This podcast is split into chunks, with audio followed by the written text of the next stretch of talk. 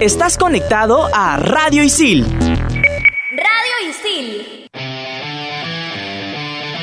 En esta edición de En todas las canchas, entrevista exclusiva con Silvana Segura, récord nacional en salto triple. Todos los deportes, Todas las voces. un solo programa. En Radio Isil presentamos En todas las canchas. Hola, ¿qué tal amigos? Bienvenidos a una edición más de En todas las canchas el día de hoy tenemos un programa exquisito realmente y para llevarles toda la información tenemos aquí a Alberto Vega y Fernando Loza. ¿Qué tal muchachos?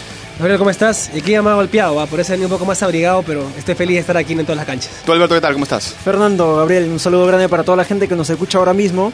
Bueno, yo también estoy un poco golpeado, estoy con la gripe, así que de todas maneras vamos a empezar con la información. La que espero que no esté nada golpeada es nuestra invitada de hoy, Silvana Segura, récord nacional absoluto y multimedallista en salto triple, quien a poco de cumplir 19 años eh, rompió el récord nacional con 12.24 metros y lo ha ido rompiendo seguidamente hasta llegar a los 13.56 metros en los Juegos Odesur Cochabamba 2018. Además, no solo es deportista, ¿ah?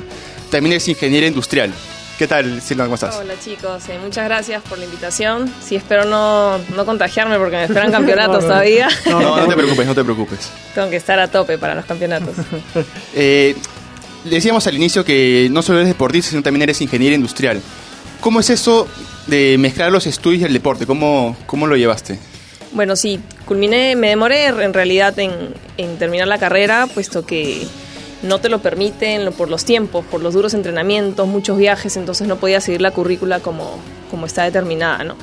En eso sí me costó un poco, pero bueno, la culminé porque es importante, es, es el mejor aliado del, del deporte, ¿no? Más aún en Perú, donde es un país que no puedes vivir de esto, del deporte. Igual eh, la parte física se te acaba en algún momento, ya no, el cuerpo no te da como antes, pues no, después de tantos años de entrenamiento tienes que parar, tienes que retirarte y ahí te quedas pues en al albur, no, no es la idea, entonces para eso mismo es la profesión, para ejercerla y que mejor si la puedes juntar a la parte deportiva, ¿no? Muchos de los, de los atletas, al menos en atletismo, eh, son, están estudiando o ya son profesores de educación física. Entonces todos sus conocimientos a las finales lo van a trasladar a los entrenamientos de- del club que creen quizás, ¿no? Pero me imagino también que el hecho de estudiar y, eh, a ver, ser atleta, eh, hay un poco al momento de, de ser disciplinado para ambas cosas, ¿no? Por ahí que, que te apoye un poco, es ser disciplinado en el deporte y en el estudio.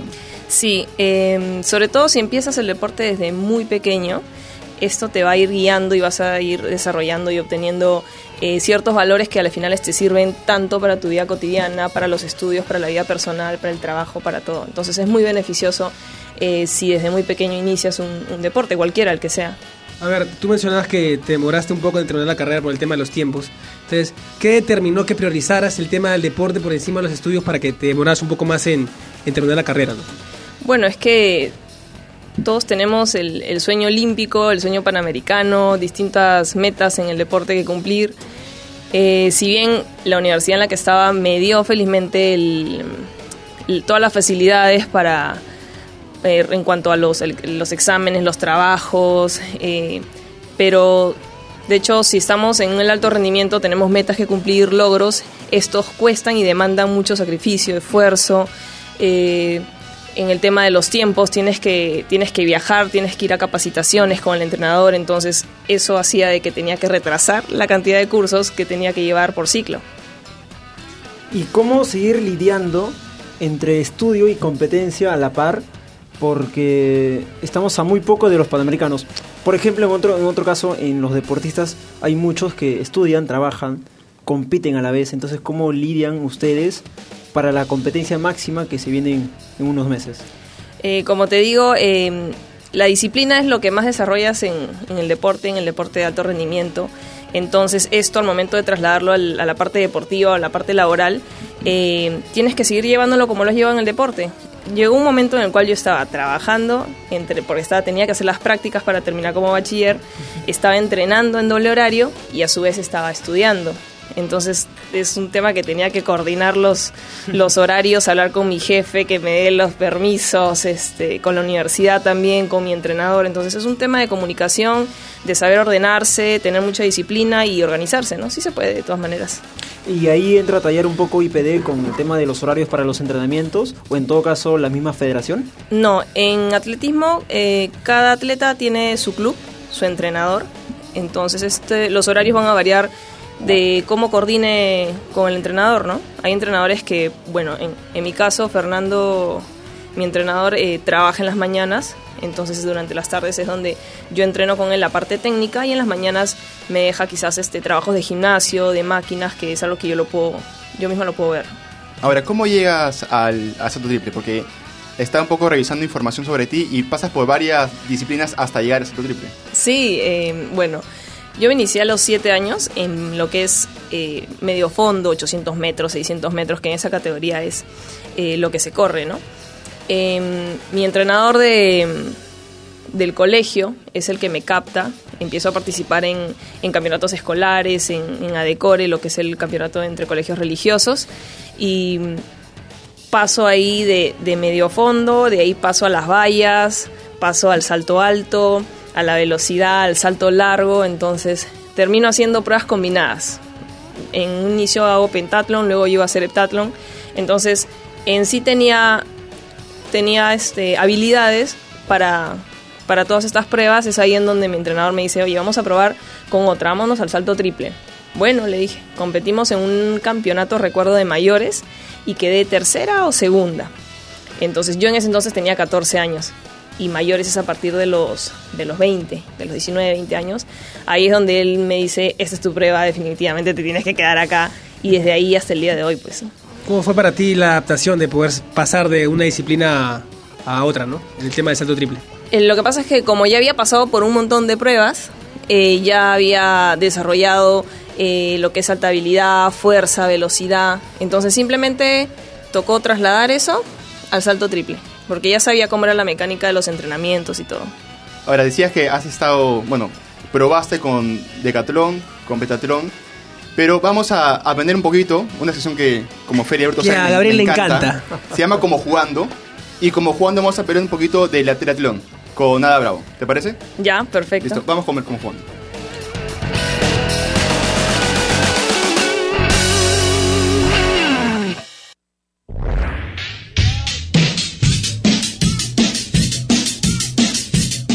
Hola, soy Ada Bravo, selección nacional para estos Juegos Panamericanos Lima 2019. Ahora voy a explicar lo que es el triatlón. Bueno, el triatlón es un deporte que consta de tres disciplinas. Primero se empieza con la natación, seguido del ciclismo y se termina con una carrera a pie. Entre, lo, entre las disciplinas tenemos una, un tiempo que, para cambiar disciplina que se llama transición. Hay la transición 1 que es de natación a ciclismo y la transición 2 que es de ciclismo a carrera. El cronómetro no se detiene desde que se da la partida hasta que se cruza la meta, así es que todo el rato, todo el tiempo se está exigiendo y haciendo el deporte. A ver, en el triatlón hay cuatro distancias. La primera es la distancia sprint, que eh, se corre en Copas Mundos, hay competencias internacionales, eh, Copas, no sé, panamericanas, en el nacional también. Es 750 metros de natación, 20 kilómetros de ciclismo y 5 de carrera. De ahí sigue la triatlón distancia estándar u olímpica. Esa es la que vamos a competir en los panamericanos. También se da en los Juegos Olímpicos. Consta de 1500 de natación, 40, ci- 40 de ciclismo y 10 kilómetros de carrera. De ahí siguen la triatlón distancia Ironman y medio Ironman. Esas triatlón es un poco distinto porque tiene reglas distintas a la del sprint olímpica. El medio Ironman empieza con 1900 de natación, 90 kilómetros de bici y 21 de carrera. Y por último es el Ironman Full, que es 3.8 de natación, 180 de bici y terminas con una maratón, o sea, 42 kilómetros de carrera.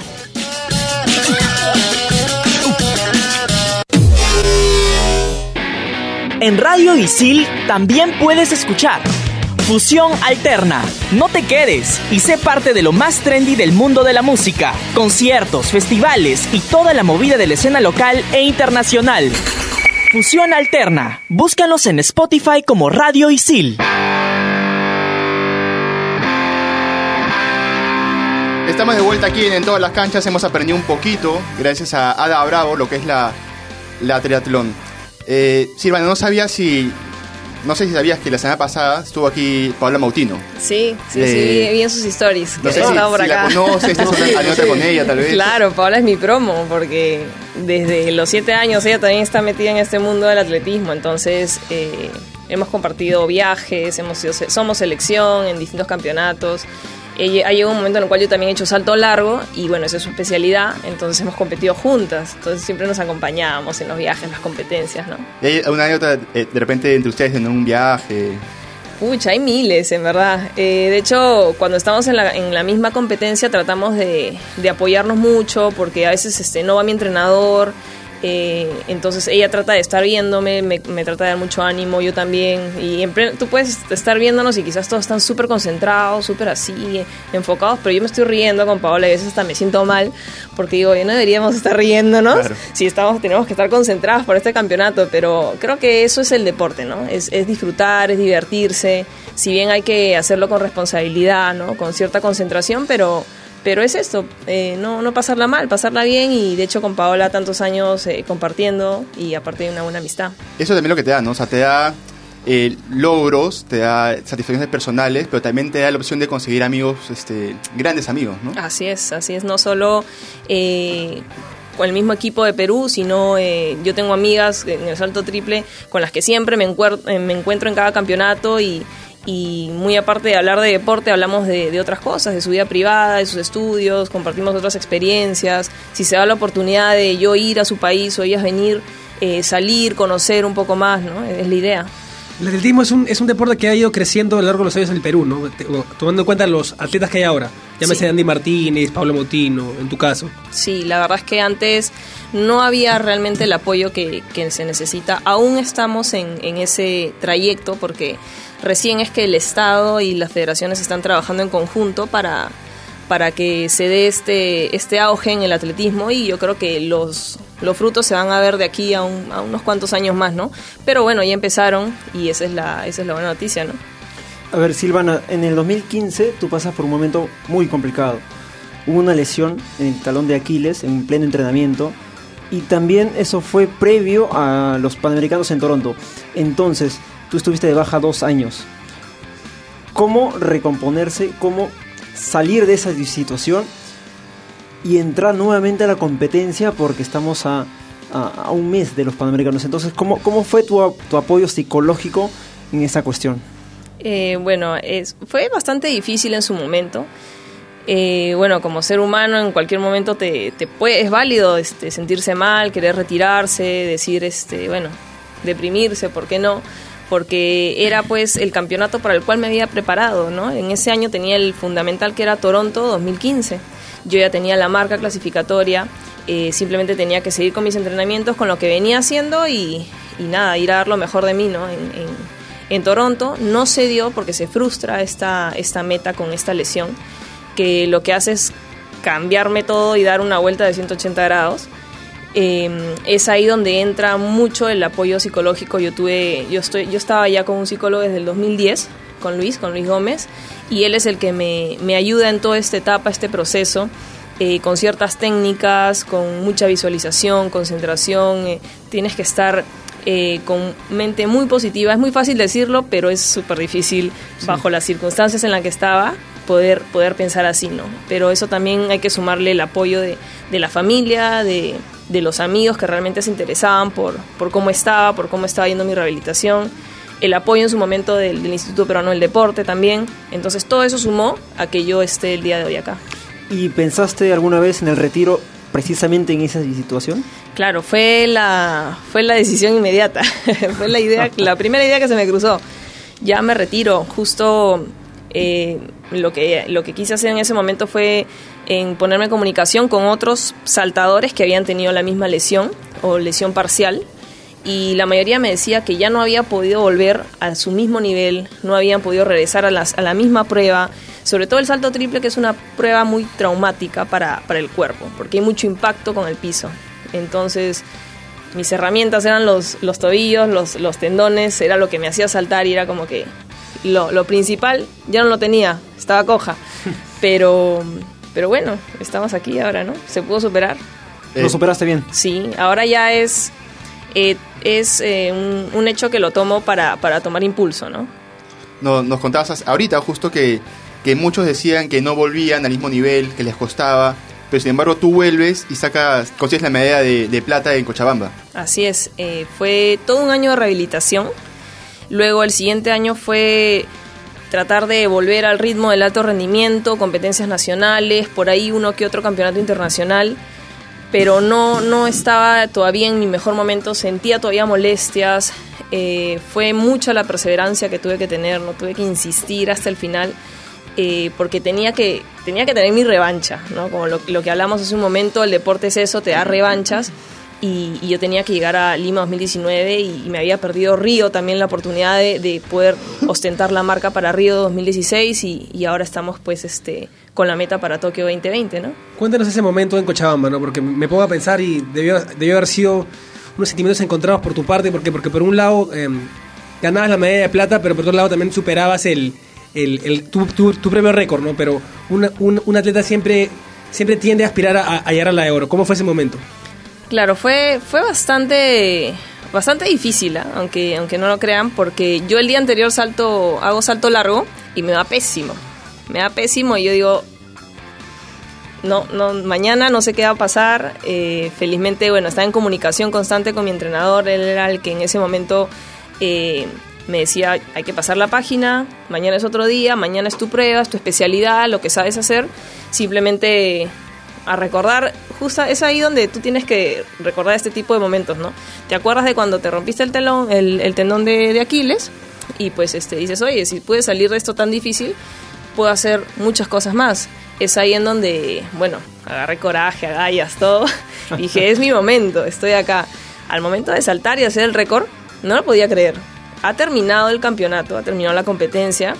Es más, en, el mismo, en, el mismo, en la misma competencia yo no sabía en qué puesto estaba. Primera, segunda, tercera, cuarta, no sabía cómo estaba. Ha terminado de esperar los resultados, me dicen, tienes que ir para la premiación. Yo todavía seguí en shock.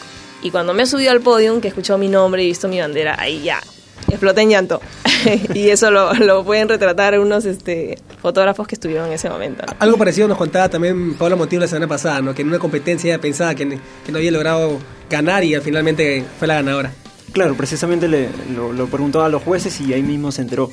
¿Cuál es tu, tu meta para los Panamericanos? ¿Qué es lo que persigues y qué, qué es lo que quieres conseguir? Mira, yo en Lima 2019 s- voy a dar el 200, 300%, eh, voy a hacer mi mejor actuación, eh, justamente porque estamos acá en, en nuestra cancha, con nuestra gente. Esto va a ser un gran espectáculo, eso es lo que hay que darle al, al público, ¿no? que va a apoyarte, que va a alentarte.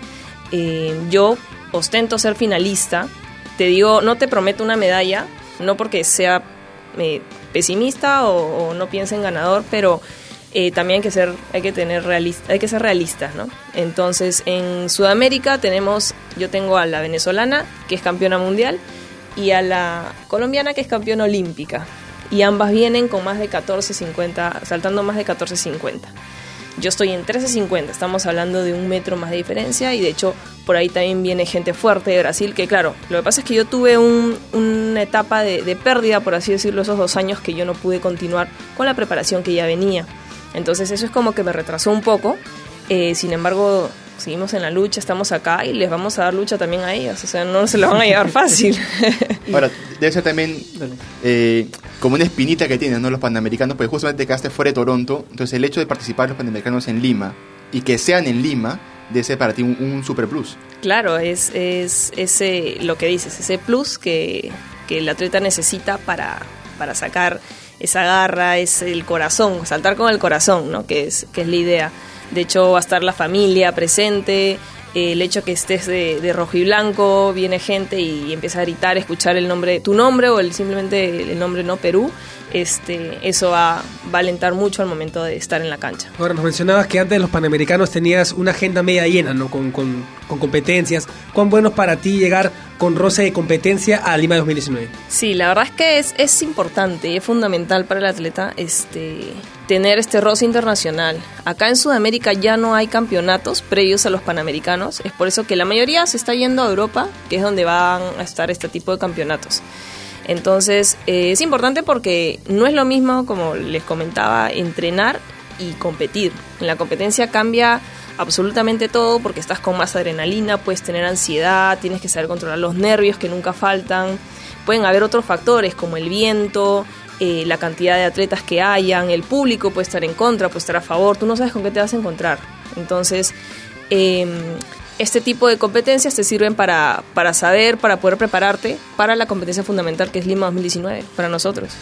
Tú te vas a Colombia en estos días, ¿cierto? Así es. ¿Y de ahí cuál va a ser tu, tu calendario antes de los Juegos? Eh, espero poder irme a, a Japón la primera semana de, de julio y de ahí, bueno, estamos esperando algunas confirmaciones para, para ir a lo que es República Checa y España hasta el 20 de- 17 y 20 de julio y de ahí regresar ya para seguir con los últimos detalles para el 9 de agosto que compito, ¿no? Bueno, ahora toca una sección de paso que, que Silvana respira un poquito, descansa de, de las preguntas que, que le estamos haciendo, que es el ¿sabías qué? Vamos a aprender un poquito sobre qué significa el logo de los Parapanamericanos. Vamos con el ¿sabías qué?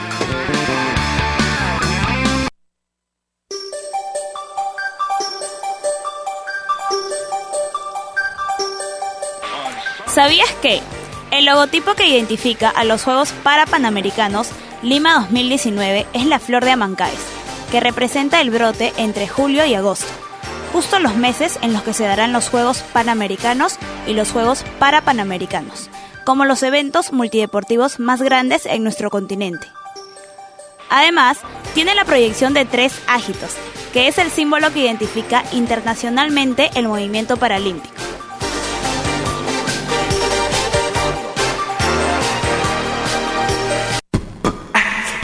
Estás conectado a Radio Isil. Radio Isil.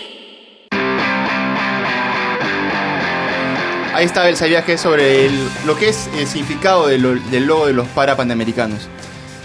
Ahora, eh, la semana pasada, como te comentaba, estaba acá Pablo Mautieno y le hicimos una pregunta que queremos hacerte a ti también.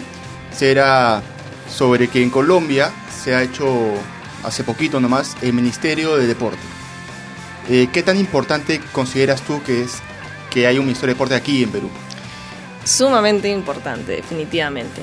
Eh, el Perú lamentablemente no es un país con cultura deportiva y eso se refleja en los resultados. ¿no? Y hay mucha gente que, que desconoce el tema y simplemente juzga a los atletas porque no ganaron una medalla, no ganaron la de oro, pero no saben todo lo que hay que pasar y todo lo que un atleta este, eh, vive a lo largo de su carrera deportiva. Como te digo, nosotros no teníamos nada de apoyo antes. Es, es y mira, mi entrenador ha sido atleta, ex atleta, eh, también eh, representante nacional. Y algo que, que comparamos al momento de hablar es que ellos ni siquiera tenían el programa de apoyo al deportista. O sea, eh, no tenían quien les dé las zapatillas de clavo, que es fundamental para competir y son carísimas, no las venden acá, las tienen que traer. Entonces, eh, ahí lo ves en, en el caso de, de Colombia. Es, yo, yo tengo entendido que el Estado viene aportando varios millones de, do- de- de pesos colombianos a, a, su depo- a sus deportistas de hace casi 10 años. Y eso se ve reflejado en que en Río 2016 creo que obtuvieron 11 o 12 medallas olímpicas. Y eso es un récord. Tú sabes que yo hace, hace unas semanas hablaba con, con Renzo León de, de Remo y Ujú. me contaba justamente eso, que en Colombia la comparación es 4 millones a 1 con Perú. Claro. Es, es bastante, ¿no? Claro, Eh, entonces se- que esté que haya acá un ministerio del deporte sería ideal, ¿no? Pero también que, que las mismas personas que estén dentro sean deportistas porque pueden conocer un poco más cómo es el, el ser un deportista de alto rendimiento acá en el Perú, sabe por las vicisitudes que, que tiene que pasar y, y bueno todo lo que se le presenta. Así es. Eh, eh, hablabas de- del tema de apoyo y los que van a ser fundamentales en el tema de apoyo son lo- la gente que lo va a ir a ver, ¿no? Lo van a ir a ver ante ustedes como, como las demás disciplinas. Eh, le- un mensaje para ellos, para que vayan a apoyarlos. Bueno, invitarlos desde ya. Eh, tengo entendido que ya se están agotando las entradas. sí, sí. Para atletismo creo que ya no hay. Eh, Pa- para la final creo que ya no hay, para sí, las finales. para los últimos días creo que ya no hay. Entonces, eh, atentos, vayan, corran a cualquier eh, centro de teleticket para que ubiquen su, su entrada. La verdad, eh, el apoyo es fundamental para todos, en verdad, para todos los deportes. y el ver eh, las tribunas llenas de rojo y blanco va a ser más que emocionante. El plus para, para uno dejarlo todo en la cancha, ¿no? Va a ser en la Videna, en la Videna, en la Videna. Atletismo es en la Videna. Ah, ¿Es un nuevo estadio? ¿Qué, qué, qué te parece el nuevo estadio de atletismo de? Es una cosa, una locura, es una maravilla. La verdad es que yo eh, llevo ya más de 20 años en el deporte, he visto toda la transformación de la Videna cuando estaba con la pista roja, luego la pista azul y ahora ver este monumento que es eh, y ahora con la pista de calentamiento son es una infraestructura A1. Entonces hay que aprovecharla, hay que cuidarla también y, saber este mantenerla luego de los Juegos Panamericanos, ¿no? Para las demás personas y las demás generaciones que, que lleguen. ¿Y cómo, en tu caso, cómo lidiar con las expectativas que se puede generar de la gente hacia los deportistas? Eh, bueno, simplemente ser honestos, como yo te, te decía hace un momento. Eh, no es un tema que, que, seamos pesimistas, que no nos la creamos, porque sí nos la creemos, eh, como peruanos que somos, pues, ¿no? Somos así guerreros, queremos siempre dar batalla, pero de hecho eh, la gente que, que, se informe un poco más de, y conozca, trate de conocer a sus representantes, a los deportistas, porque tenemos que pasar por una serie de cosas para estar el, el día de hoy en donde estamos. Eh, si bien el, el, apoyo está creciendo por parte del Estado, pero aún no es suficiente. Y como te digo, este resultado se va a ver de acá unos cuantos años más y, y va a ser algo que promete. ¿Consideras Salimo 2019 hasta ahora la competencia más importante de tu carrera? Sí, sin duda sí. Es el evento, además es el evento más importante del continente, ¿no? Y qué lujo que tenerlo acá en, Lima 2019. Y aparte el legado que va a dejar con la infraestructura. Como te digo, es algo que el, el Estado y, y las federaciones tienen que tener muy en cuenta porque lo tienen que mantener tal cual se lo están entregando para que pueda servir y ayudar para el desarrollo de los, de los próximos campeones. Ahora ya para, para ir cerrando un poquito, eh, ¿qué consejo le darías a los estudiantes de aquí de ISIL que quieren practicar una disciplina y por ahí dicen, no, mejor no, porque estoy estudiando? Eh, desde tu experiencia, ¿qué consejo darle a ellos? Mira, no hay excusas, yo he aprendido eso, no hay excusas. Cuando realmente te propones algo y quieres realmente hacerlo, te buscas el tiempo, te buscas las ganas, la fuerza, siempre con mucha responsabilidad, ¿no? Nunca dejando de lado el uno o el otro, ¿no? Como te digo, son, son aliados, el deporte y tener una profesión es, es se pueden unir y, pueden este, tener una sinergia muy buena. Entonces, eh, nada, no hay excusas. Si es que quieren practicar cualquier deporte, que lo hagan de manera responsable. Eh, la verdad es que el deporte a mí me ha dado muchos beneficios a lo largo de mi vida, eh, en cuanto a amistades, a, a, valores que he podido desarrollar. También, bueno, los viajes que tenemos, para que también son, son beneficiosos, conoces gentes, culturas, y al final esas experiencias se te quedan para lo largo de tu vida y es algo que nadie absolutamente te lo puede quitar. Así es, así que la gente que nos escucha, que que por ahí quiere practicar un deporte y dice, no, mejor no, hágalo si se puede. Cualquiera, el que es, quiere, salud, puede. es salud también. El que quiere sí. puede, así es. ¿Dónde te pueden encontrar en redes? Estoy en Instagram como silvanaseguro.inspira uh -huh. y en Facebook como Silvana Segura Sánchez-inspira. Ahí está, ya sabes, síganla. Hay que, que seguir a, a, Silvana. Para que se enteren un poquito de, de, de, cómo va a ser su preparación, estas competencias que vienen hasta, hasta Lima y, y hasta Tokio, ¿no? Así es, la meta principal es Tokio 2020, ¿no? De hecho, Lima 2019 es, un, es una competencia fundamental, pero es el, la que nos da el salto para lo que se viene. Así es. Bueno, muchachos, no, no tiempo para más. Hay que recordar a la gente que nos puede encontrar en Spotify, como en todas las canchas. También puede encontrar otros programas que hay en, en, Radio Isil, está Estación Isil, está Explícame Esto, está Fusión Alterna, está Entretiempo. Tienen un montón de variedades para todos los gustos en, en el Spotify de Radio Isil. Se acabó el tiempo, muchachos. Nos vemos en una próxima edición. Hasta luego. Hasta luego, Silvana. Chao, gracias, Chao. chicos.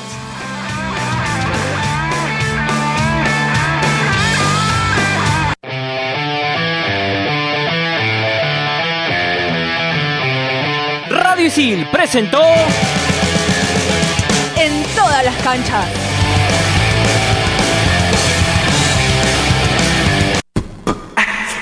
Estás conectado a Radio Isil